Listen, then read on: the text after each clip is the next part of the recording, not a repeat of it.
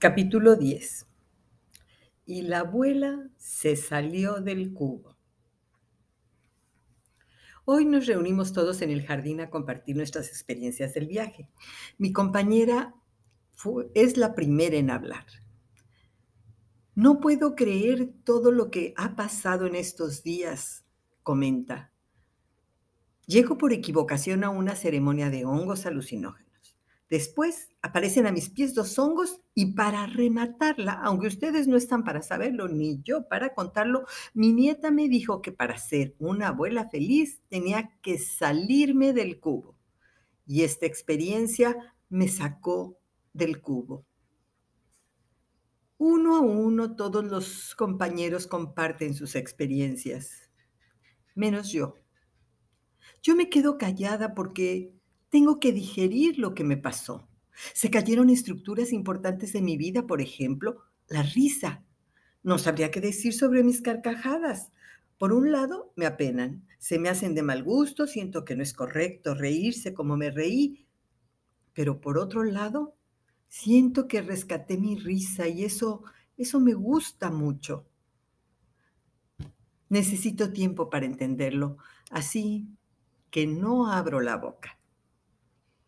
Al terminar la reunión me acerco a mi compañera de viaje y le invito a que comamos juntas. Se voltea a verme con ojos asombrados y me dice, ¡Guau! Resulta que la escritora no es muda. Nos reímos y nos damos un abrazo. Se llama Alicia y como es abuela de gemelos le gusta que le digan la abuela Alicia. Comemos en un lugarcito en el jardín de una casa. Solo hay un par de mesas bajo los árboles y las sillas son incómodas, pero el lugar es muy agradable. Entre el mole amarillito y las clayudas empieza nuestra amistad. Le pregunto qué quiere decir salirse del cubo. Ella me cuenta que un día, mientras rebanaba los hongos para la sopa de la comida, su nieta le preguntó, Abuela, ¿quieres ser feliz? Sí, le contestó Alicia mientras empezaba a sofreír los hongos con la cebolla y el ajo. Dibuja un cubo. Alicia se limpió las manos y dibujó un cubo. Este cubo, le dijo la nieta, representa la tercera dimensión, la dimensión en que vivimos, un mundo cuadrado en el que todo tiene reglas. Hay reglas hasta para ser una abuela feliz. ¿Eso es lo que te enseñan en la universidad? le preguntó sarcástica Alicia a su nieta, mientras agregaba el el caldillo de jitomate a la cacerola y lo dejaba sazonar. También me enseñan a deducir que si quieres realmente ser una abuela feliz, tienes que salirte del cubo. ¿Y cómo me salgo? preguntó la abuela agregándole pasote a la sopa. Mmm, dijo la nieta viendo que la abuela cocinaba con las verduras que acababa de comprar. Podrías empezar cultivando tu propia verdura en lugar de comprarla en Chedraui.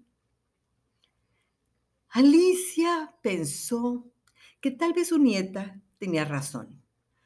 Le gustaba a ella sembrar, cuidar las plantas de su jardín.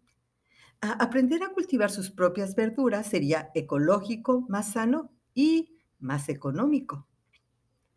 El delicioso aroma de la sopa la llevó a tomar una decisión. Cultivaré hongos. En cuanto terminaron de comer, Alicia le contó a su nieta lo que había decidido y se puso a buscar en Facebook un taller de hongos, que como ya sabes, fue el equivocado. O, o tal vez, ¿no?